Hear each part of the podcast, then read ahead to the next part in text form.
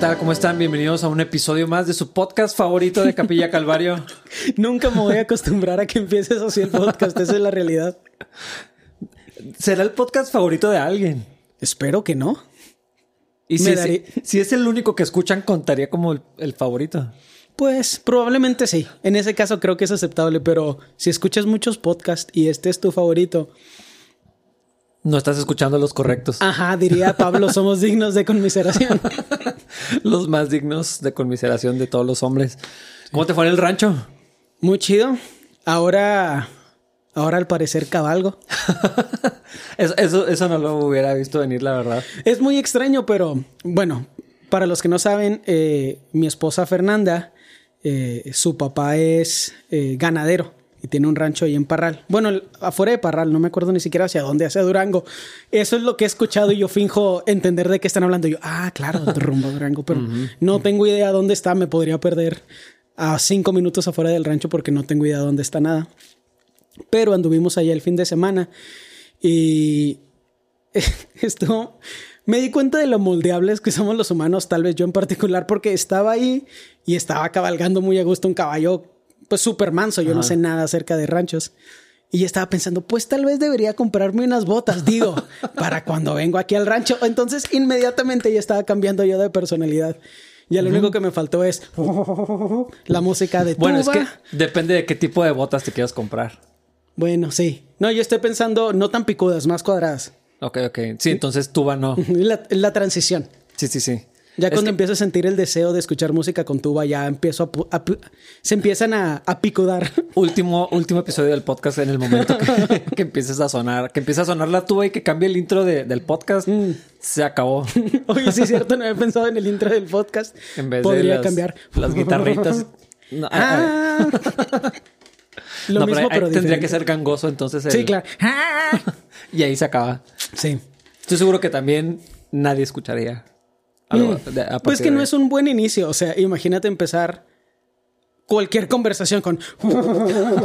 sí, como que no, no está muy llamativo. No. De no, ninguna forma eso sí, de que no sé de qué van a hablar, pero definitivamente no quiero escucharlo. Pero bueno, sería interesante ver- verte con botas.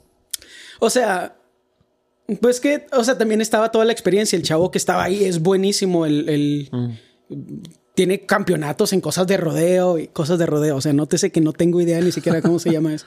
Cosas de rodeo, pero tienen que le dan hebillas y dinero. O sea, al parecer, él lo ha hecho algo muy lucrativo Ok, ok. porque es muy bueno. Entonces, obviamente, viéndolo a él así, viéndolo a él lazando cosas y los animales y luego Sí, se te antojaba Empecé a escuchar así música atrás. Me empecé a imaginar el comercial ese de Marlboro, de ¿te Marlboro. acuerdas? Totalmente, sí, sí, sí. Y yo así de que mm, tal vez debería hacer eso. Versatilidad, tal vez. No sé. Entonces voy a empezar con botas así, así en Parral y luego botas aquí en Chihuahua, pero no me los voy a poner. Y luego ya me los voy a poner todos los fines de semana. Luego venir a la iglesia en caballo. Es, es, es un proceso, es transitivo. Es, Mira, hasta las botas está bien. Caballo en capilla, ta- ta- no sé. A menos que sea un campus en una comunidad rural. Campus el rancho. Dios te está llamando tal vez a... No, ya hablando en serio, definitivamente no estoy hecho para eso. Me dolió un chorro la espalda porque al parecer no te debes ir moviendo cuando cabalgas. Me fue súper mal, me dolió un chorro la espalda. Tienes que hacer como un steady con el cuerpo. Sí, como que sigues al caballo, porque eso es lo que me decía este chavo, que me motivó un chorro, o sea, él fue el que me convenció de, de subirme al montar, caballo. Eh, y él me decía, pues me daba recomendaciones y así que, ah, claro, claro. Fingías entender. No hacía absolutamente nada de lo que hacía porque no entendía Sí, nada de lo que me estaba diciendo, pero cabalgué un rato y ahora me duele la espalda, valió la pena. Ahora es David que cabalga. Puedes platicar. No, es que cuando estaba cabalgando el rancho. Ah, ¿Te imaginas? Es interesante. bueno, depende con quién platiques. ¿Y en qué tono lo hagas? Sí, sí, sí. Es que en el rancho me dolió mucho la espalda, ¿no? Por- Eh, ¿Te imaginas? Puedo convertirme en eso todavía. Todo es posible. Dios nos libre. Mejor, mejor deberíamos de hacer otra cosa más. Saludos a mis suegros que espero que no estén viendo el podcast. Mira, por estar platicando al rancho no había puesto el timer. ¿Cuántos, cuántos minutos hicimos? ¿Cinco? Demasiados. ¿Cuántos van, Dani? Digo, eh, equipo de producción. que es más de una persona. Ok, bueno, ahí más o menos le calculamos. Pues sí, pero hoy sí vamos a empezar a estudiar. Hoy sí vamos a leer la Biblia Sí, porque no somos herejes. Esperamos que lo que dice aquí no lo estorbemos. Y que compense la semana pasada que no hablamos de nada. Sí, bueno, no, teníamos una, era, la introducción. Sí, es que nos emocionamos porque sí es un tema que nos llama mucho la atención y es sí. creo que en particular a ti es un tema que te apasiona bastante, todo lo que tiene que ver con falsos maestros. Sí. A mí también, pero creo que a ti de una forma que mm, pocas veces te veo hablar igual. Es un celo. No sé si el episodio anterior lo decía. Sí, sí me hace sentir eh, así como me arde así en las entrañas. Sí. Y entonces puedo identificarme con esos pasajes en la Biblia donde habla del celo, porque no es. Ah, se puede convertir rápidamente, pero no es juicio ni condenación. Claro, claro, Hoy platicaba precisamente con un amigo sobre eso y le, decía, eh, me provoca tristeza también. Sí. En, un círculo ya más cercano, cuando ya tiene nombre y, es claro. familiar, ah, me, provoca algo así como, si es un tema grande para mí. Sí. Y, lo decíamos ahorita antes de, empezar a, grabar. Eh, el Nuevo Testamento habla muchísimo de este tema. Más de lo que le hemos dado crédito, me parece. Claro. No se habla lo suficiente sobre esto. Y luego a veces se abusa sobre esto. Ya lo estamos platicando, ¿no? De eh, en lugar de eh, enfocarnos en lo que enseña la Biblia y considerar la advertencia, estamos viendo qué piensa alguien que no nos debería importar acerca de el Halloween, ¿no? sí, claro. Es, es complejo porque si lo piensas, ¿quién, o sea, quién hablaría al respecto? Es un tema tan complejo para los maestros, los que enseñan y los pastores, que pues es como ponerte una camisa de once varas. O sea, ¿por qué habrías hablar de ese tema tú como maestro si al que va a exponer, al que va a meter en problemas, al que va al que le va a acarrear críticas y tal vez juicio es a ti mismo? Entonces, muchos, entiendo por qué muchos no lo hacen, pero me parece bien importante que todo el liderazgo cristiano se mantenga a sí mismo como listo para presentar razón, listo para presentar la forma en que están haciendo su trabajo, listos para presentarse ante un consejo crítico o ante la, la aportación de los demás. Sí, sí. Pero es que al, tocar este tema te, te pones tú mismo así en la luz. Y, es, bastante incómodo. Sí. No me sorprende, es parte de la naturaleza humana que los pastores lo hagan. Creo que hay muchas cosas que le adjudicamos nada más a los líderes religiosos y asumimos que fuera de, la religión o de la espiritualidad no sucede, pero pues lo vemos en cualquier situación política también. Usualmente es muy difícil cambiar cosas a nivel político porque los que tendrían que votar a favor de cambiar las cosas son los que se verían afectados por el cambio. Entonces, ¿qué diputado va a votar? a favor de que dejen de existir los diputados. Claro. Es como cuando el tema del fuero y todo eso, pues. el afectado es el que te diría que lo juzgues a él. Sí, es un suicidio eh, profesional, tal vez. Totalmente. En algunos sentidos. Pero la Biblia habla de esto, no lo podemos evitar. Y, y, y es importante que los líderes cristianos mantengan la verdad por encima de su carrera ministerial. Sí, a riesgo de que al hablar de esto nos estamos poniendo en la misma medida, que creo que es el juicio correcto del que habla Jesucristo, ¿no? O sea, cuando dice no juzguen, no se termina ahí el pasaje. Continúa hablando de eso y, habla más bien es medida justa y de esa manera vas a ser juzgado también. Como midas serás medido, pero eso no implica no midas a nadie, es sé congruente entre tus expectativas y quién eres como individuo. gloria a Dios por eso, porque ahí es donde Él se lleva la gloria. Sí. Y gente, la poquita gente que es digna de admiración desde la perspectiva humana, termina diciendo es que todo esto es gracias a Dios y la gloria es de Él y pues nos vemos bendecidos por vidas como esas. Sí, que así sea. Amén and a woman. Ay, no. Excelente.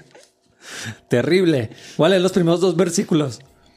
Yo, Judas, esclavo de Jesucristo y hermano de Santiago, les escribo esta carta a todos los que han sido llamados por Dios Padre, quien los ama y los protege con el cuidado de Jesucristo. Que Dios les dé cada vez más misericordia, paz y amor. Me quise detener para platicar de, o sea, el nombre de Judas. ¿Conoces a alguien que se llame Judas? No. Nadie en la vida le pondría así a su hijo, ¿verdad? He escuchado que mucha gente le dice a otra gente Judas, pero no porque sea su nombre. Nos han llamado Judas también. sí, claro. pero bueno, nada más para, para clarificar eh, otra vez, esto no es un estudio, pero no es Judas el que traicionó al Señor, ese estaba muerto ya para este entonces. Sí. Y él tiene su, su propio libro y está lleno de herejías y tonterías. El Evangelio... Sí es real ese libro. Sí. Bueno, tan no- real como las cosas son bueno, reales. sí, sí. Es que yo, yo no lo he leído. Eh, había hasta programas acerca de del Evangelio según Judas, sí. Sí. No lo leí. Tengo curiosidad, pero no... no... O sea, tiene de real que existe, pero literal habla de... Es otro evangelio completamente diferente y en teoría hasta es de otro Dios que está por encima de nuestro Dios. Entonces... eh, Cuando menos es tan antiguo como los Evangelios de la Biblia. es difícil de determinar eso, pero No sé. todo lo que se ha estudiado hasta, hasta ahorita dice que no. Bueno, pero este es otro Judas. Bueno, ¿quién es este Judas? Es importante. Porque es hermano de Santiago, pero Santiago es. ese es el hermano menos famoso. es como si un Jackson dijera, soy hermano de Tito. Tito Jackson, ¿quién es ese? Cuando está Michael. Sí, así, el hermano de Michael. Sí, sí. Pero eh, es que ya desde ahí, no sé, yo- a mí me emociona cuando, porque la Biblia no es perdida nada de palabras. O no usa palabras que, o sea, las que no están es a propósito y las que están también tienen intención. Que Judas nunca se presente como el hermano del Señor. Que no, o sea, dice, lo quiero volver a leer. Esclavo de Jesucristo, que era su hermano en la carne y hermano de Santiago. Eso está, está padrísimo. Sí. Y ya, ya hemos hablado de esto, pero también eh, esto me provoca de una manera terrible los que ostentan esos títulos. ¿Cuál es? Arcángel. sí existe eso, lo inventamos nosotros porque como... No, es, es real. Yo, yo encontré a varios arcángeles en Facebook. O sea, eh, ¿Cómo encuentras arcángeles en Facebook? con todo el morbo del mundo. Buscándolos así los Sí, sí, encuentras. sí, o sea, literal, porque yo no podía creer que fuera cierto. Bastante conflicto. Et- eh, Estaban conversaciones públicas, por cierto, con otros pastores y con personas acerca de, de lo que creemos de el ministerio o el rol de apóstoles y profetas. Mm, claro, sí. Y está clarísimo que se ha abusado de eso. si, si son, si tienen lugar o no, es- está sujeto a debate, eso lo, lo puedo reconocer. Pero el abuso es evidente y es terrible, es vergonzoso lo que se hace ostentando un título de apóstol. Y, de, y en- en- yo, yo lo pondría en una segunda categoría de profeta, porque me parece Sí. que los, los apóstoles son los que han hecho cosas peores. Estoy pensando uno en África, otro de Guatemala y varios así, Claro. este, bastante conocidos. Pero como si eso no fuera suficiente. Y ya no hay palabras, o sea, ya no hay más títulos, entonces eh, pues se usa Arcángel está muy bueno. arcángel, salmista todavía, digo, bueno, pues Salmista está muy noventero, la neta. Todavía se usa, pero sí, es muy de los noventas. Pero arcángel, o sea, e- eso habla eh, nada más con el, el- el título que se auto otorgan, creo que te dice para dónde van las cosas. Sí, claro. Y entonces el, el extremo opuesto, me parece que lo encontramos en Judas, esclavo Sí. de Jesucristo. No sé, ni siquiera, creo que siervo suena más bonito porque hasta, hasta se utiliza como, como un título de honor. Ajá. Sí, claro. Ahora dentro Siervo. del mundo espiritual, claro. si- Bueno, siervo, eh, del mundo religioso, sí. El, el Siervo del Señor. Ajá. Entonces todavía podría a lo mejor tener una connotación un poco más noble. Pero esclavo es... Nadie quiere ser esclavo de nadie. Y luego, ¿quién quiere ser esclavo de su hermano? Teóricamente su hermano. O sea, es como si yo dijera, David, esclavo de Jona y hermano de Caro y Ale. Es como, mm, no. No. Menos dirían del hermano mayor. Pero... Sí, bueno, ellos jamás dirían esclavo de David. Nunca. Aunque nunca yo los trataba así, pues realmente no, Aunque querías que fueran. no sucedió. Sí estuvo un poquito... Estuvo difícil el proceso, digamos. para ellos o para ti. Más para ellos que para mí, pero yo me tardé mucho en darme Para cuenta. tu, para tu mamá, yo diría, hermana, sí, tu mamá sí ve este podcast. Creo que sí. Siempre hablamos, o sea, o aparece tu mamá, pero no sé si lo ve. Hermana, le, le tengo mucho respeto, mucho respeto. Por mí.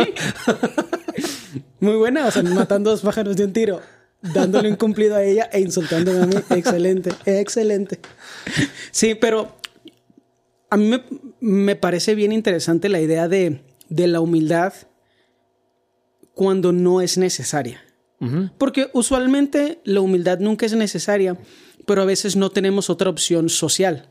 O sea, no tenemos otra opción más que no recibir el cumplido. Los músicos cristianos no tienen otra opción más que hacer de esas tonterías o los, los, líderes de alabanza no tienen otra opción más que si ese aplauso es más grande, dáselo a Jesús. No, si ese aplauso es para Jesús, dáselo más fuerte. o algo así. O sea, hay, hay situaciones sociales donde no tienes otra opción más que ser humilde. Pero la humildad no requerida, a mí se me hace que es la verdadera humildad, donde alguien que tiene el as bajo la manga, el mérito, el, el diploma de ser hermano en carne teóricamente de Jesús, eh, dice, soy esclavo de Jesús y hermano de, otro, de otra persona. Eh, ese tipo de humildad se me hace bien interesante porque tiene la plataforma y en teoría también tiene, no sé cuál sería la palabra, pero tiene como el certificado que... pues la autoridad. Pues sí, y que lo avalaría desde la perspectiva humana, pero él quiere otra cosa. Sí. A eso, o sea, a eso aspiro y a eso creo que deberíamos aspirar los cristianos, a no abusar de la autoridad que se nos es dada o de los, dicen los gringos como acolytes, como de los premios y los beneficios. Y no, o sea, nada más decimos, somos esclavos de Cristo y pues amigo de, del pastor. este es mi hermano, esta es mi familia. Sí, eh, a, a mí me... Los saludos por lo general son un protocolo cuando los lees, ¿no? Los estudias. Sí, claro. Pero no sé, a mí no, me gusta brincarlos porque dicen cosas bien importantes. Es que revela quiénes son ellos. Exactamente. Porque lo están haciendo. Porque no lo están haciendo conscientemente, sino como es. Como yo digo, hola, soy David y es un, es un proceso inconsciente. De la misma forma, un saludo revela cómo se perciben ellos. A sí mismos. Y, eso, eso me gusta mucho de Judas. Pero bueno, Judas, hermano del, Señor, eh, y escribió esta única carta de un solo capítulo, bastante intenso, está muy nutrido este capítulo. Quiero leer versículos 3 y 4. Queridos amigos, con gran anhelo tenía pensado escribirles acerca de la salvación que compartimos. Sin embargo, ahora me doy cuenta que debo escribirles sobre otro tema para rogarles que defiendan la fe que Dios ha confiado una vez y para siempre a su pueblo santo. Les digo esto porque algunas personas que no tienen a Dios se han infiltrado en sus iglesias diciendo que la maravillosa gracia de Dios nos permite llevar una vida inmoral. La condena de tales personas fue escrita hace mucho tiempo, pues han negado a, Jesucristo nuestro único dueño y Señor. Está muy bueno esto, muy muy bueno. Les quería escribir cosas de algo más bonito. Bonito. Que, es, eh. que es interesante, o sea, como la idea era tener una conversación agradable acerca del regalo tan increíble del que todos somos partícipes, la salvación. ¿Qué estaría pasando en la iglesia de ese tiempo que consideró tan importante no hablar de la piedra angular y hablar de un tema que es súper importante también definitivamente, pero pues creo que todos los cristianos preferiríamos hablar de la salvación y de la gracia que de temas que son más confrontacionales o a lo mejor más incómodos. Y no sé, es, una conversación muy grande porque yo sí he escuchado literalmente lo opuesto. Ya basta de hablar de, otras cosas, este, hay que hablar de Cristo. Y es cierto. Sí, claro. Jesús tiene que estar en el centro de la conversación, tiene que ser el tema principal en el púlpito. Lo cantamos, o sea, todo lo que sucede en la iglesia tiene que girar alrededor de Cristo, estoy convencido de eso. Pero Judas ve tan importante decir, bueno, les iba a escribir de esto, pero necesito advertirles de lo que está pasando porque atentaba precisamente contra la fe en Jesucristo. Sí. Entonces el tema no era chismear, no era, no estaba haciendo un rant para sacar. Desahogarse. Ajá, o sea, eh, creo, que es importante relacionarlo con lo que se trata. Finalmente sí se trata de Cristo. Claro. Pero el problema es estaban abandonando la fe porque se estaban enseñando cosas incorrectas, se estaba enseñando un evangelio eh, que, chocaba, pues simplemente era un falso evangelio, entonces opacaba o, manchaba el verdadero evangelio. Y, vio tan importante escribir acerca de los falsos maestros. Y lo decíamos, lo, decías ahorita. Pablo escribe en Timoteo, y vemos a Pedro escribiendo sobre esto. O sea, es un tema que constantemente, ajá. Y si algo se repite en la Biblia, deberíamos de poner atención extra, no sé si es la manera correcta de decirlo, y no hablamos de esto. O sea, ignoramos el tema o, la advertencia que la Biblia nos está diciendo, pongan atención con la doctrina. He escuchado a gente decir que los cristianos no necesitan doctrina. Sí.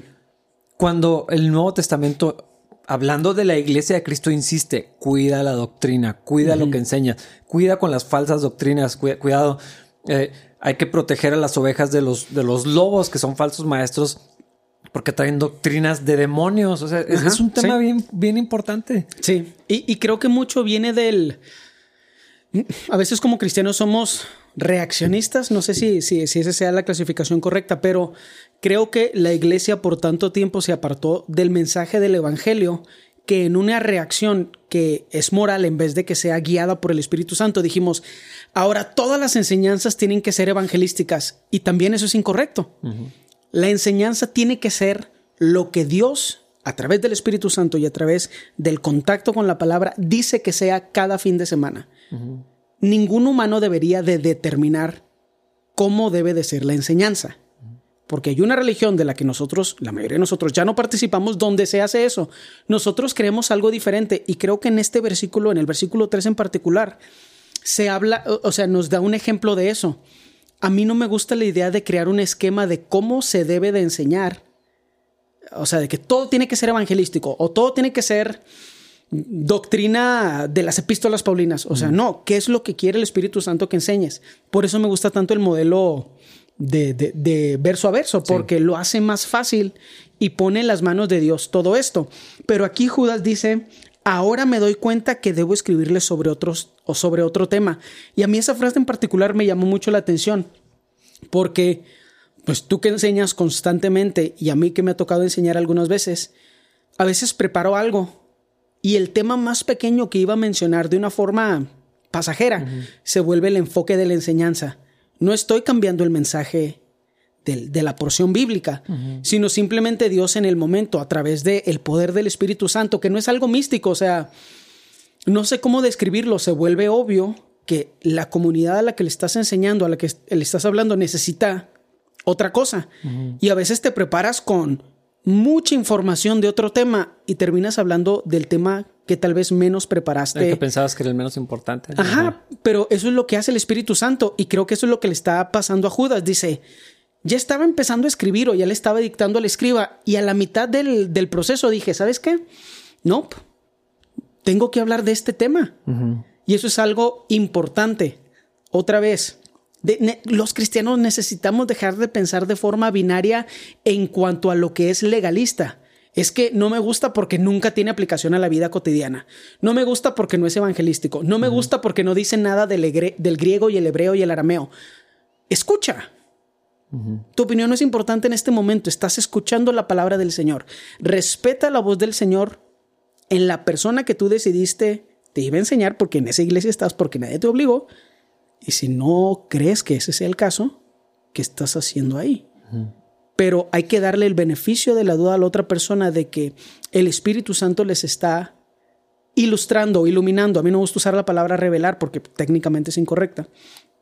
Les está diciendo, esto que preparaste está muy bonito, te va a servir mucho a ti, pero necesito que hables de esto a la comunidad. Esto es lo que la comunidad, tu gente necesita hoy. Sí. Y gloria a Dios por eso, porque por eso tenemos Judas porque a lo mejor estoy adivinando, estoy especulando. Pero a lo mejor si Judas hablara de la salvación, sería innecesario en el canon bíblico y nada más sería una carta bonita que se pierde con el paso del tiempo. hubiera sido una enseñanza que se compartió ahí con dos, tres personas, tal vez. No fue casualidad que el Espíritu Santo le dijera a Judas, no hables de eso, habla de esto. De lo que tenía anhelo. Lo, lo, volví a leer y dice, tenía, o sea, tenía mucho anhelo. Eh, como tú has enseñado, sabes, o sea, hay veces está ese tema del que sabes que vas a hablar. En, el caso de verso a verso es un poco distinto porque ahí está, pero como que hay algo que ya lo traes y va agarrando forma y, vas y dices, sí, voy a decir esto. Esto es lo que les quiero decir a los hermanos. Esto es lo que tengo ganas de, compartir y, a lo mejor un buen anhelo y a lo mejor el Señor lo iba a utilizar en otro contexto, pero habla de esto porque es importante. Y ahorita que decías de, de que no todo tiene que ser evangelístico he escuchado muchas personas que dicen que tiene que ser así. O sea, que enseñes lo que enseñes, tienes que terminar con una invitación al altar. Y si, te acuerdas, eh, me parece que es en el libro de distintivos de Calvary. El pastor Chuck Smith platica de eso, donde él se volvió bueno. Tenía dos años de sermones, todos evangelísticos, todos eran evangelísticos. Y luego los utilizaba dos o tres años, no me acuerdo. Y luego se le acababa el material y luego se tenía que ir a otra iglesia y así. Y, dice es que no había crecimiento. Y entonces el Señor lo fue guiando de diferentes maneras y se topó con un libro de Primera de Juan, me parece, y lo empezó a enseñar expositivamente. Y le tomó muchos domingos y luego siguió con Romanos o alguna cosa así. Y la iglesia empezó a crecer. Y él entendió es que la gente necesita todo el consejo de Dios, no, no, no únicamente un mensaje en particular repetido eh, un número de veces. Sí. Y, eso fue obvio que el Señor lo hizo. En eso creemos, en particular aquí en Capilla, lo hacemos. Y aún así, dentro de las secciones pasa eso que dices, el mismo mensaje. Yo me acuerdo cuando eh, servicio sábado y domingo, las mismas notas se veían en dos mensajes completamente diferentes. Sí. Y eso no es solo es, no solo es el defecto humano, es el Espíritu Santo. Sí. Pero me parece importante que entendamos la soberanía o la supremacía del Espíritu Santo en nuestras vidas. No es místicoide, no es una vocecita así que te susurra con el viento. No, aparece una rosa, quién sabe dónde. no es exclusivo también de, eh, de unos cuantos. sí. O sea, no es algo es guardado especialmente para los ungidos. Eso no, existe. No, de ninguna forma. Porque a mí me ha pasado. Y a mí lo que me gusta es que hay algunas veces que me preparo tanto en un área que Dios lo que quiere es sacudir mi orgullo. Y me dice, ah, qué chido que preparaste eso, pero ese no es el tema. Y Le ah". dedicaste muchas horas a esto. Bueno, pues. Y así de que estoy haciendo notas así de que 15 minutos, por favor, señor, que no, no me dejes decir herejías, porque eso es algo que pasa cuando no, es que el Señor te cambie el tema de último momento, o al menos a mí no me pasa así. A mí lo que me pasa es que decidí conscientemente no tocar el tema o desenfocarme de lo que Dios quería que dijera y estoy 15 minutos antes de la enseñanza de que, ah, por favor, Señor, no me dejes decir ninguna herejía porque no me preparé con tiempo, porque pensé que otra cosa era el tema, porque no escuché la voz de Dios en el tema. Me pareció obvio y empecé yo solo y así Dios me dio un latigazo así al último momento de ándale. No. Nadie es tan inteligente como para procesar la palabra del Señor sin la guianza del Espíritu Santo. Sí, sí. Por eso hay gente que la, ha leído completa varias veces y no, no han sido transformados. Bueno, eso le pasó a Judas y cambió el tema y luego nos trajo esto. Y luego sale, sale esta expresión, rogarles que defiendan la fe que Dios ha confiado una vez y para siempre a su pueblo santo. Nada más ese enunciado dice un montón de cosas bien importantes. Es verdad que Dios no necesita que lo defendamos, pero, pero aquí la insistencia y mandamiento implícito es defiendan la fe. ¿Cómo, se verá eso? Híjole, eso es un tema bien complejo porque a mí en lo personal me disgusta mucho cuando la gente se ofende porque otros insultan a Jesús. A mí se me hace que eso es incorrecto. Eh, cuando la gente hace chistes de Jesús, chistes de Dios. Eh, películas en Netflix. Películas en Netflix de que Jesús era homosexual o algo así, ¿no? Salió algo así. Y yo lo único que pienso es en el ejemplo de Pedro intentando ridículamente defender a Jesús de Malco. Sí, cuando le cortó la oreja. Ajá, le cortó la oreja y Jesús así que... Ahora, creo que mucho de eso viene de nuestro orgullo de nuestra identidad que no encontramos en Cristo, sino de la religión de la, a la que pertenecemos. Entonces la idea de que alguien se burle de Jesús, nosotros psicológicamente, emocionalmente, no sé, lo que sea, lo vemos como si se estuvieran burlando de nosotros. personal. Mm. Pero Jesús no fue así. Entonces, para mí eso es una cosa. Yo no, o sea, cuando alguien se burla de Jesús, a mí me da tristeza por la persona porque lo único que puedo pensar es, si conocieras el amor de Jesús, no te burlarías de él, dude.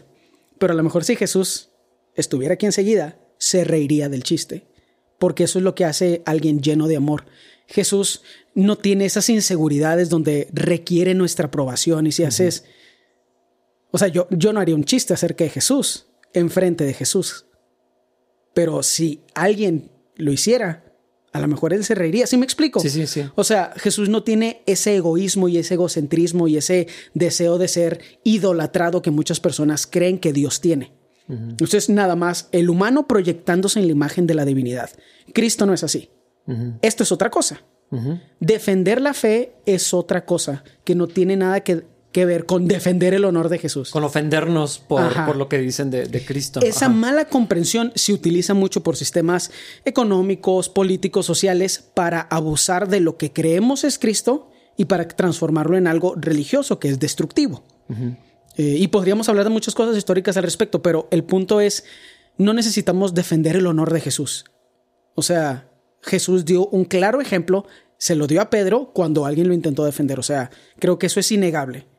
Jesús le dijo a Pedro, ¿tú crees que si yo no quisiera, no estaré que una armada de ángeles y todo esto sería el carajo? No lo dijo así, estoy. Versión David Sepúlveda. pero este es algo. pero este es, o sea, esto es algo increíble. A veces nos enfocamos tanto en querer defender la imagen de Cristo que no defendemos la fe y el mensaje que Él nos dejó. Y mi opinión al respecto es que si vamos a defender la fe de alguien, tenemos que defenderla de otras personas que se dicen creyentes. Mm. Porque ¿a quién le interesa lo que un ateo tiene que decir acerca de Jesús? Totalmente. Así que, ah, pues bueno. Es que el primer punto es eso, no ofendernos. Porque si tomamos una ofensa porque cuestionan, critican, se burlan, a veces hay chistes o ilustraciones tengo que ser cuidadoso con la siguiente palabra. O sea, a, veces son, están bien hechas. Ajá. O sea, lo, puedes tomar como lo que es, así como que, ah, sí, cierto, así somos los cristianos. Ajá, sí, totalmente. Ah, eh, pero, en el momento que te lo tomas personal, creo que perdemos el punto de lo que está diciendo aquí y ya no vas a defender la, ya no vas a defender la fe, estás defendiendo tu, tu punto de vista, tu cosmovisión, tu, o sea, como que atenta o permites que atente contra tu identidad, como decías ahorita.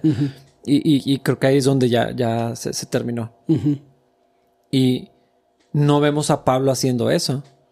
Jamás se lo tomó personal y lo castigaron durísimo. Lo dejaron por muerto un par de veces. Eh, en cadenas, en prisión, exhibido, todo esto, ¿no? Pero se nos ordena defender la fe, argumentar a favor de la fe y creo que creo que los cristianos tenemos que meditar qué significa esto para nosotros. No significa ponernos a pelear en Facebook o en Twitter con personas en conversaciones interminables. A veces podría ser divertido. No, no, y ese es el detalle. Hay algunas situaciones en las que podría significar eso, pero tienes que checar bien tu corazón, porque lo más probable es que no. Lo más probable es que sea pura basura en tu corazón que estás proyectando en odio hacia otra persona. Casi siempre es una pérdida de tiempo. Y la Biblia habla sobre eso. Es más, creo que el episodio anterior hablamos de eso, ¿no? De eh, las, las palabrerías, las ah, conversaciones huecas. Sí, Pablo también en 1 Timoteo, en el primer capítulo, dice así que diles que no estén perdiendo el tiempo con esas cosas. Que las eviten. Entonces, eh, las líneas no son, probablemente no son tan obvias si no estamos siendo llenos por, por el Espíritu, dirigidos por el Espíritu. Pero bueno. A lo mejor el estándar podría ser, si es que vamos a decir uno, es, si no te está guiando el Espíritu Santo, las cosas, o sea, estás en pecado. La conversación que estás teniendo estás en pecado. Dios es tan increíble que tal vez algo bueno podría salir de ahí, pero eso no implica que tú estés bien. Sí. Y ganarle a la otra persona no hace nada por si el Si quieres ganar, si estás ardido, si estás molesto, difícilmente. No sé, o sea, una cosa es el, celo que, del que hemos hablado. Ajá. El Señor Jesús exhibió enojo. Pero ¿hacia quién? Ajá. Es que ese es el meollo del asunto. Y, sí, sí, y, estaba lleno del Espíritu, estaba actuando de una manera correcta. Pienso en, Saúl, eh, que cuando lo vimos todavía en un buen momento, muy al principio de su carrera, que no sé si es la manera correcta de decirlo, que va a este pueblo indefenso, ¿no? Y que nos van a sacar a todos un ojo y, y, es lleno de un, de un celo justo, um, piadoso. O sea, estaba enojado, pero canalizado de la manera correcta. Eh, toda esa fuerza física, toda esa autoridad que tenía estaba bajo control. Y entonces el, resultado fue lo correcto. Se hizo, se hizo algo agradable a los ojos del Señor. Y a veces creo que confundimos una ofensa arbitraria con celo por las cosas del Señor. Sí, claro. Y es, difícil a veces distinguir si no estamos en comunión con, Dios. Es que, y, ahí es donde está el detalle. Cuando no estamos en comunión con el Señor, somos más irritables. Y asumir que estamos en lo correcto en nuestro juicio, nada más porque desde nuestra perspectiva moral lo que la otra persona está haciendo está mal, necesitamos asumir que hay algo ahí que es pecado. O sea, que ese no es el estándar de Cristo. El estándar de Cristo es alcanzar a la gente en amor. Em, Pues yo no uso mucho ya Facebook porque ahorita lo que me molesta en Facebook es la incongruencia eh, en todos los argumentos. O sea, no poder terminar un argumento en un párrafo y contradecirte a ti mismo en el párrafo es así como que, ¿qué no sabes leer o qué? O sea, ¿dónde está tu lectura de comprensión, dudo? O sea, al final contradijiste lo que, lo que dijiste al principio, nada más que no lo estás viendo desde la perspectiva de los que tú consideras tu oponente, pero y, lo entiendo, o sea, porque todo en Facebook y en Twitter tiene que ser corto y tiene que ser molesto y, el objetivo no es enseñar o y es conversar. Anónimo, que eso está la, Bueno, no anónimo, pero puede ser anónimo, pero no es cara a cara. Exactamente, eso, eso, eso cambia. Puedo así soltar un cachetón si me faltas al respeto. cambia completamente la perspectiva. Sí, ah. sí, sí, sí. avalentona a los cobardes. Avalentonar, creo que eso no es una palabra, pero todos entienden. Envalentona. Envalentona. Sí. Bueno, envalentonado sí lo he escuchado, envalentonar no sé. Valentín Elizalde es lo único que puedo pensar. Las botas están haciendo su efecto. Sí, yo sé. Son otro tipo de botas. Yo tengo unas y no son de esas. Realmente creo que necesitamos tener cuidado con nuestra motivación siempre que vamos a tener una conversación con alguien que sabemos tiene una perspectiva diferente. Porque necesitamos ser cuidadosos. Creo que prefiero decirlo así. Necesitamos asegurarnos que nuestro deseo es que Dios sea glorificado y no que la otra persona sea humillada. Sí, y eso significa a veces callarnos. No es tan fácil. Cuando estás en, la sala de tu casa o la de alguien más o en un café con alguien, es, bien importante aprender a callarnos y, medirnos en lo que vamos a decir. Eh, a favor de la verdad pero para que cumpla el, objetivo. Y el, Señor nos dijo, tienen que ser mansos como palomas, pero astutos como serpientes. Eh, eh, y, la verdad tiene que ser eh, por encima de, la paz.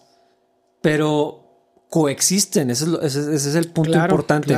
La prudencia, el corazón, la mansedumbre, el corazón humilde puede coexistir con una verdad que sobrepasa todo lo demás. El amor por la otra persona a veces significa que te vas a callar y que no vas a abusar en el argumento para destruir a alguien.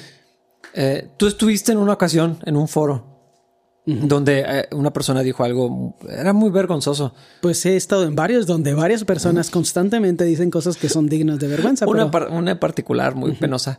Eh, ¿Sabes qué está triste? Sé exactamente de qué estás hablando porque de ese tamaño fue. Dios, Dios me ayudó, tengo que decir que fue Dios el que me ayudó a callarme y aceptar de esa manera una derrota. no, era, un debate, no tenía que ganar. Era, un, foro que es diferente de un debate. Pero eh, mi, orgullo quería salir de, decir, si te quedas callado, vas a, es, como... Estás implicando que estás en, lo incorrecto. Sí. Y Dios me dijo, mejor te callas. Pero eso es más como Cristo. Ganar no es la perspectiva de Cristo, porque ser crucificado nada más en el contexto y desde la perspectiva de Cristo es ganar. En todas las otras, en todos los otros ámbitos no hay mayor pérdida que te maten siendo crucificado, literal. Nada más Cristo puede ganar así. Sí, sí, sí. Y, y quién sabe, a lo mejor los apóstoles, pero es Cristo ganando a través de ellos. Entonces, e, entiendo que sea difícil separar estas cosas, pero creo que también necesitamos pensar más longitudinalmente, o sea, más a lo largo del tiempo. ¿Qué significa defender la fe a lo largo del tiempo? O sea, ¿necesito ganar esta conversación hoy, que en mi mente convertí en debate, o es mejor que siembre algo que permita que volvamos a tener esta conversación? Exactamente. Cada vez más honestamente. Yo, yo creo que yo creo que la mayoría de las veces, y a lo mejor estoy mal en mi interpretación, la mayoría de las veces para casi todos los cristianos, defender la fe es continuamente enseñar la verdad a largo plazo.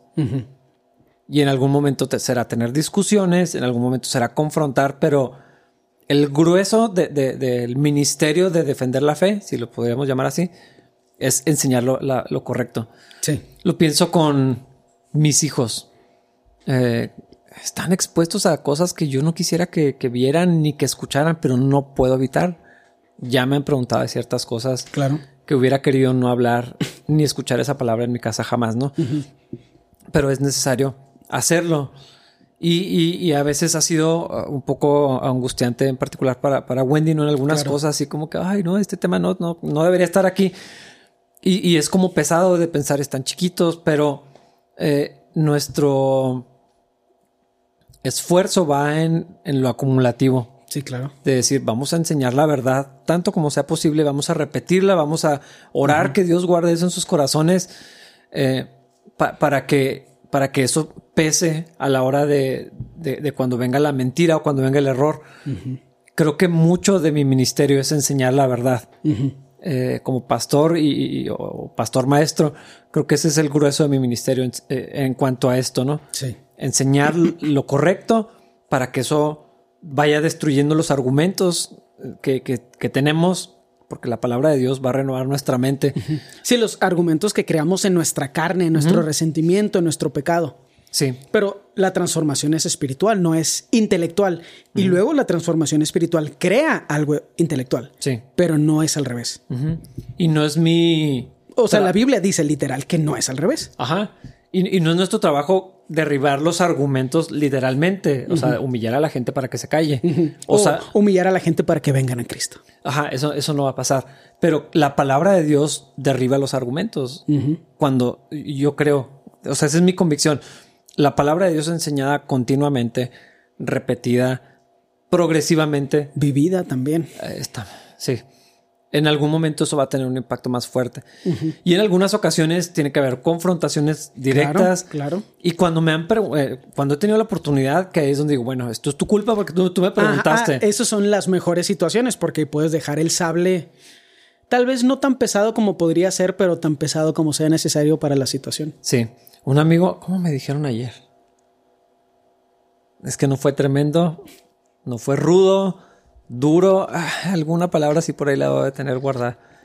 Y le digo, es que tú me preguntaste, yo, no, yo no lo quería decir, Sí. pero tú me preguntaste, entonces ya dije lo que creo. Sí.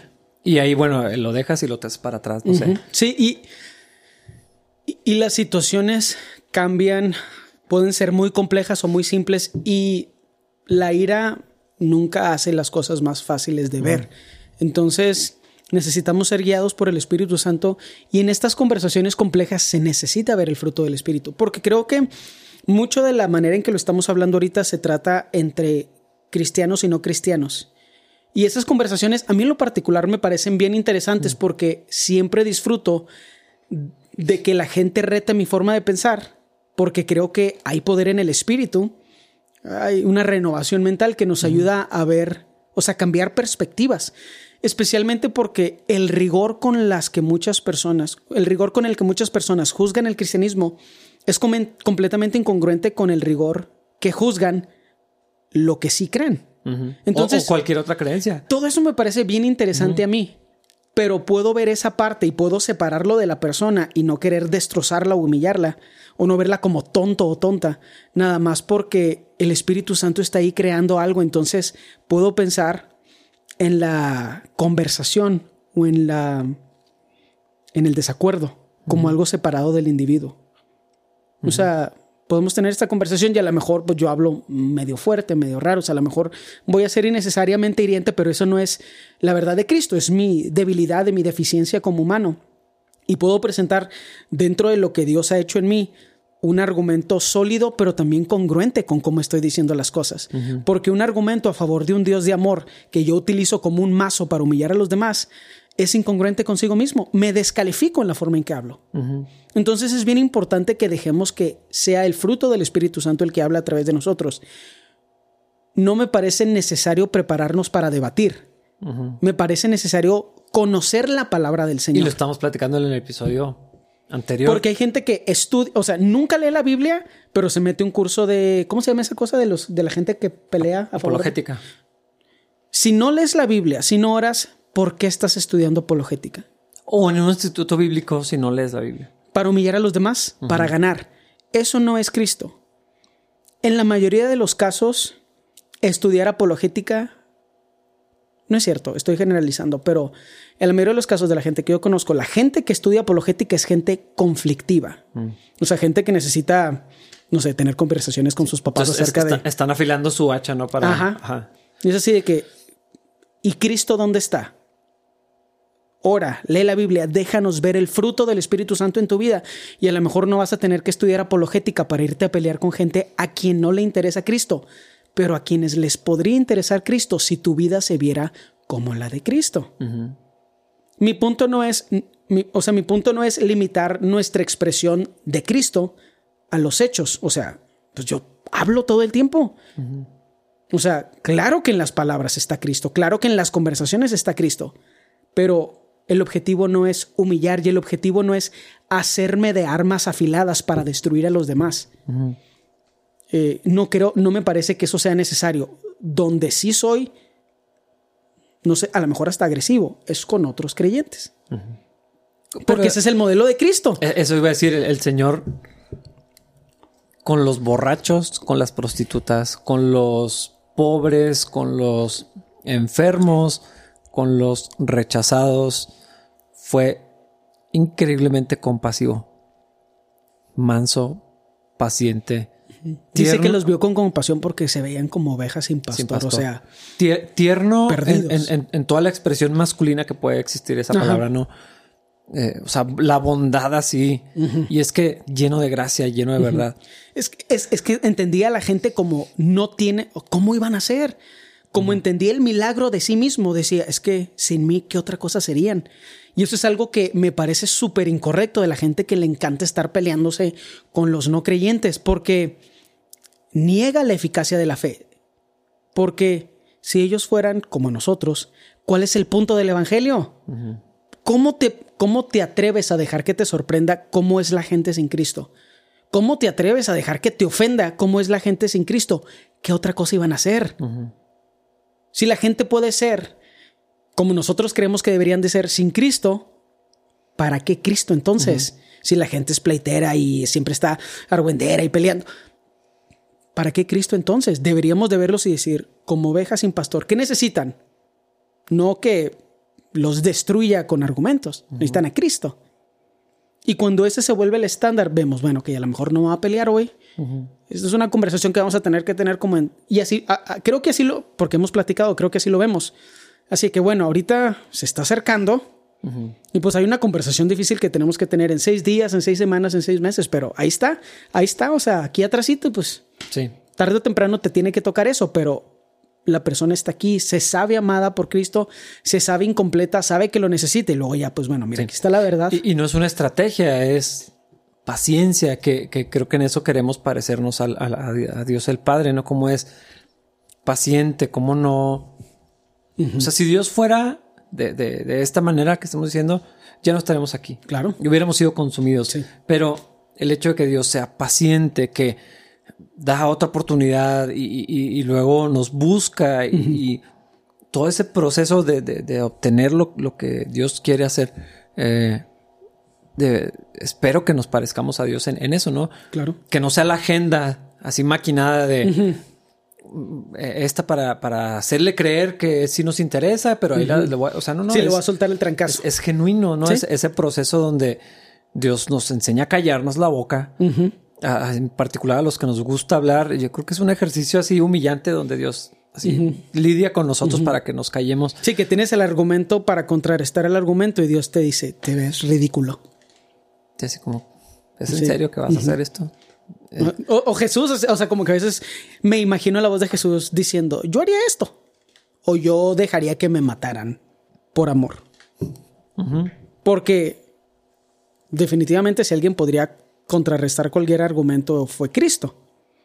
O sea, la forma en que le respondía a los fariseos, increíble. A Satanás. pero, pero sí me explico, o sea, creo que la gente no se da cuenta lo obvio que es su falta de amor en la manera en que el interés es destruir a través de la argumentación en vez de construir a alguien en el camino hacia Cristo. Sí, y esa habilidad creo que se ejercita en comunión con Dios. O sea, es, práctica y es espiritual al mismo tiempo. Es algo que Dios está haciendo eh, dentro de nosotros, pero, pero es, ejercer el dominio propio que el fruto del Espíritu claro, claro. Eh, da, hacen en, nosotros. Y es callarte, o sea, y, medir y considerar, escuchar. Hijo, es que la Biblia lo dice, todo hombre sea pronto para escuchar, buenos para escuchar, hábiles para escuchar, y no somos, yo, yo creo que es una habilidad perdida. y, creo que a veces ni siquiera lo relacionamos con el cristianismo, pero tenemos que ser prontos para escuchar, para poner atención a lo que está diciendo, a las actitudes, al lenguaje corporal, a la necesidad y, en eso Dios a veces se manifiesta de maneras bien increíbles y te muestra algo que no es obvio en, lo físico. Sí. Eh, pero, pero en, ese ejercicio de, lo que Dios puede hacer es donde está la, prudencia y la habilidad para, bueno, me, callo y lo digo esto y, ser asertivo. No, no, no es meramente intelectual, es lo que quiero decir. Totalmente, es espiritual y creo que conforme más lo ejercitas, como lo decías, a un nivel espiritual, empiezas a encontrar una compasión que no habrías encontrado en otras situaciones. Porque me ha tocado, y a ti te ha tocado, estar en interacciones bien agresivas con gente que se cree bien agresiva mm. y lo te das cuenta, o sea, pues no quiero decir que te burlas de ellos, pero se parece a burlarse donde dices, ay, no estás engañando a nadie con tu ateísmo y como superficial. y como quiera no lo dices. Y, te ríes con la persona y lo amas y lo invitas a comer y es más molesto que comer con mi esposa. Porque ese es el detalle, o sea, no queremos sacrificarnos por los demás. O sea, queremos ganar así, patear la puerta, sí, rock and roll, eh. Y luego ya ganamos para Cristo. Pero a veces tenemos que sacrificar un poquito de nosotros, tener una conversación horrible con alguien con quien no quieres platicar, porque es necio. ¿Y por qué no habría de ser necio si el Espíritu Santo no mora en esa persona? Ajá preferiría estar en mi casa con mi esposa viendo una serie o platicando porque... O cabalgando en el rancho. Mm, lastimándome la espalda. Pero sí me explico. o sea, el punto es como, ¿cómo puedo destruir a esta persona lo más rápido posible? Y no puedo dejar de pensar en la imagen de Jesús. Eh, creo que es en, con, la samaritana, Juan 3 mm. o 4. Juan 4. Juan siempre dijo la verdad Jesús. Y en esa interacción le dijo la verdad pero no lo utilizó como un arma para lastimar. Y podía haberlo hecho. Ajá. O más bien creo que los, los humanos... Cualquier humano lo habría hecho. O sea, cualquier humano con esa revelación habría sido de que... Mm", empujado así, manita de puerco para que aprendas. Eh, y Jesús no, nada más le dijo la verdad y luego siguió la menor cantidad de fuerza posible. Esa es la mansedumbre. Sí, exacto. Es que si lo viéramos como una pelea, ella le lanzaba un jab y Jesús en vez de destruirla, así tronar los dedos y hacer que no existiera. Nada más hacía para un lado. Como maestro de kung fu. Exacto. yo no puedo dejar de ver comedia en lo que hacía Jesús. Algo de sarcasmo. Yo sé que eh, los mexicanos religiosos tenemos cierta idea negativa acerca del sarcasmo, pero a mí se me hace la cosa más judía del mundo. Y por alguna razón leo algunas cosas que dijo Jesús. Así como que, bien has dicho, porque cinco has tenido y con el que tienes no es tu marido. O sea, se me hace más probable que lo haya dicho así, apuntando con pistolitas. ¿Sí me explico? sí, sí, que, con, los brazos cruzados, sí. porque, porque pues se habría, bueno, no sé, no voy a ponerme yo a fingir que puedo entender cómo Jesús tenía una conversación, pero yo lo que veo es la menor, el, creador de todas las cosas, posible destructor del universo con los dedos si quisiera, así con tronar de los dedos, le daba el beneficio a la mujer de que le respondiera. Y en vez de destruir todos sus posibles argumentos preventivamente. Dejó, dejó que pasara una conversación. Sí. Porque tuvieron una conversación, o sea, Jesús, creador de todas las cosas, con la habilidad de percibir lo que la otra persona estaba sintiendo en su corazón, no le dijo todo lo que tenía que escuchar esa mujer. Dejó que pasara una conversación. Dijo nomás lo suficiente, puntual. Fue lo menos hiriente posible. Esa es la imagen de Cristo, lo menos hiriente posible. Es que si piensas, no sé, tal vez sería bueno hacer una serie en, el fruto del Espíritu y ponerlo en Cristo, ¿no? Ah, como empatarlo. Ah, como que es obvio, pero al mismo tiempo no lo es. Pero si pensamos gozo, Jesús era alguien lleno de gozo todo el tiempo. Esa, esa imagen del arte que, tenemos de, Jesús, o sea, su sufriendo y lo así pálido y así como siempre débil o, sufriendo por el mundo, cansado de la vida o no sé qué. Jesús estaba lleno de gozo y había sido 30 mm, años carpintero. Entonces era masculino, era un hombre, a lo mejor tenía las manos callosas, pero así una sonrisa, así el gozo en el corazón, una paz. De esa, que se contagia, o sea, que la gente pregunta así, como que, pues, ¿por qué tiene tanta paz? Amor, mansedumbre, dominio propio, paciencia, eh, fe, temple. O sea, todas, todas esas cosas que, el, Espíritu Santo produce estaban en Cristo. O sea, es la esencia. y, Y no, no podemos desempatar eso con Jesús teniendo la conversación con la mujer samaritana y hablándole lleno de gozo. Entonces, a lo mejor había algo de humor en la conversación. eh, una compasión que la mujer tenía que haber sentido inmediatamente como Sí, para claro. sentirse cómoda con él y no salir corriendo porque le insultó. No, y no solo eso, en el contexto histórico, no había razón para que ellos dos tuvieran una conversación. Y no fue incómodo. Ajá, y está explícito en el texto, o sea, no es algo que estoy interpretando, está explícito en el texto que no había razón, ninguna buena razón para que ellos tuvieran una conversación. Pero eso es, eso es lo increíble o la transformación increíble que Cristo quiere hacer en nosotros. Ganar no es... Es que hay tantos conceptos que son tan humanos, tan animalísticos, o sea, tan... vi- um, Básicos. Sí, como de 8 bits, así tan ridículamente infantiles, que cuando empiezas a ver la habilidad espiritual de Cristo para construir, o sea, de construir a los demás hacia Él, o sea, no quería construirlos para que ellos, o sea, sino como construirlos para traerlos hacia Él, como que siento que es una frase que Sí, tiene sí, más sí. sentido en inglés, pero construirlos para sí, o sea, como que eso es lo que Él quiere. Eh, veo, o sea, se vuelve muy obvio porque utilizaba la menor cantidad de fuerza posible. Era lo menos agresivo posible con los fariseos. Y eso habla mucho porque está el otro lado de la moneda. Con los fariseos, ¿por qué los zarandeaba? ¿Por qué era tan agresivo con ellos? Porque era lo menos agresivo que podía hacer con ellos, porque ellos tenían tan alto estándar de sí mismo que no le quedaba de otra más que agarrarlos a cachetadas verbales. O sea, Cristo no, en teoría, no era más agresivo con los fariseos, solamente que los fariseos necesitaban que, que él la- fuera más agresivo. por Es que la necesidad era diferente. Ajá. Y ellos necesitaban así una, cache- una Sí. cachetada. Pienso en la mujer sir- sirofenicia. Mm, ok. Está bien intensa la conversación que tuvieron. Sí, sí, sí. sí. Porque básicamente le dijo perro. Ajá, está llena de insultos. Sí. Le dijo, este, sí sabes que el pan es para los hijos, no para los perros, ¿verdad? y Insisto, yo, bueno, no sé. yo- es que yo, yo me la puedo imaginar a ella. Hijo, no, no, no, voy a ahorrarme ese comentario. Haciendo ciertos ademanes y una actitud así como del sur de Estados Unidos, sí. Más pigmento en la piel. Y así como que, ajá, pero los perros pueden comer las migajas. y, y, o sea, ella estaba en la conversación. Jesús sabía exactamente lo que estaba haciendo, cómo lidiar con ella.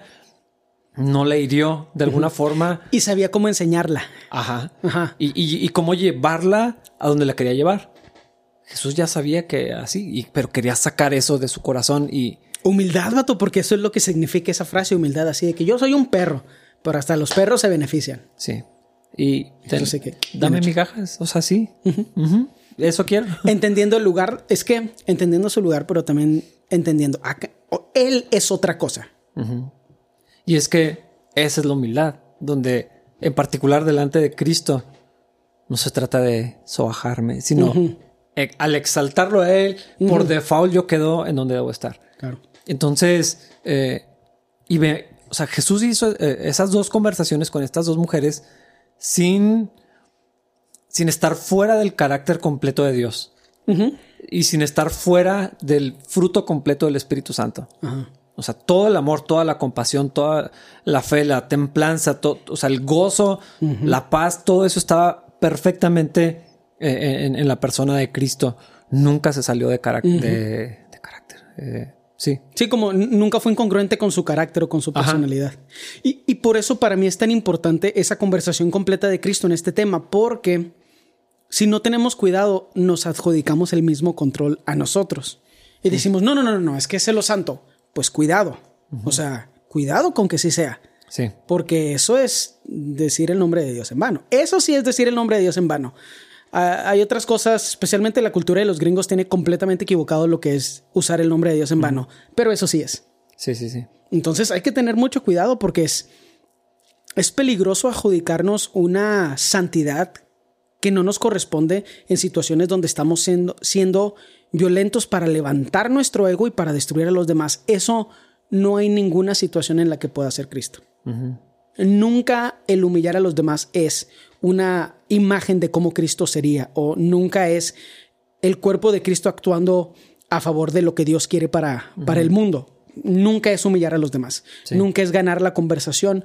Nunca se trata de mejo- tener mejores argumentos. Sí, Ahora, De exhibir lo que sabes. De, ajá. Ahora, deberíamos de conocer la palabra. Y usualmente cuando caemos en agresiones es porque no conocemos la palabra. Y lo decíamos la semana pasada, si leyeras más la Biblia esto no sería un problema. Porque hay gente que, inconversos, listos para pelear, porque ¿por qué habrían de ser pacíficos si el Espíritu Santo no mora en ellos? Inconversos, listos para pelear, vienen y los sacan de sus casillas, les mueven el tapete porque el cristiano no está listo para tener una conversación de, la Biblia, de ningún tipo, amable o agresiva o ¿Por qué? Pues porque no se está en la palabra. Entre más lees la Biblia, más te das cuenta que es un libro muy complejo, que necesita ser respetado por nosotros los cristianos, pero también que la mayoría de los argumentillos adolescentes ateos no se comparan con la increíble sabiduría y revelación que, que Dios nos dejó aquí. Sí. Pero pues necesitas leerla. Si tienes que caer en agresiones, no la has leído lo suficiente. leí una vez que la Biblia no es para flojos. Mm. Dice, eh, es como una mina. O sea, si quieres encontrar el tesoro, tienes que escarbarle. Entonces, lecturas superficiales o selectivas, que hablamos también de eso, o sea, no te van a llevar a encontrar eso y no vas a estar listo cuando tienes que defender la fe. Sí, sí, Es a esa, a esa defensa somos llamados. Pero es realmente defender la fe y dentro de la fe está el Evangelio y el objetivo de Dios para el mundo. Que no es que nosotros andemos destrozando por todos lados a la gente y que estemos humillándolos. El objetivo es el ministerio, para nosotros es el ministerio de la reconciliación. Y tenemos que pensar. La última conversación que tuve con un inconverso es revela o refleja de la forma correcta mi ministerio de reconciliación o me hace ver como alguien que no está cumpliendo con su ministerio correctamente. Porque no hay ministerio de la humillación santa. Está buena. He escuchado eso de cristianos, o sea, de que no, no, no, es que primero lo tengo que humillar para que... No, no, no, no, no. Dios nos humilla. Tú y yo no hacemos nada de ese proceso. O sea, guárdate tus argumentos porque a la siguiente va a venir alguien que pueda más que tú y, tú vas a ser humillado. Cuando la humillación es el estándar, siempre hay uno peor que tú. Cuando el amor es el estándar, pues el otro tema más que tú lo amas, ¿eh? gloria a Dios. Tal vez era cristiano. Ajá, exacto. Ojalá. Ahora, esto sí, habiendo dicho eso, yo no me guardo ni dentro de nuestro esquema, dentro de nuestra comunidad, no me guardo ni una sola para los cristianos. O sea, cuando alguien de nuestra comunidad dice algo que es incorrecto, en el momento se lo digo. Con todo el amor que me que es posible dentro del contexto, pero también me preocupa que esa persona viva en la en el error. Entonces, cuando una persona dice herejías en el contexto de nuestra comunidad, y yo entiendo de que, ah, o sea, no solo es que lo dijo como no lo, o sea, dijo algo que no quería decir, sino, ¿esto es lo que cree?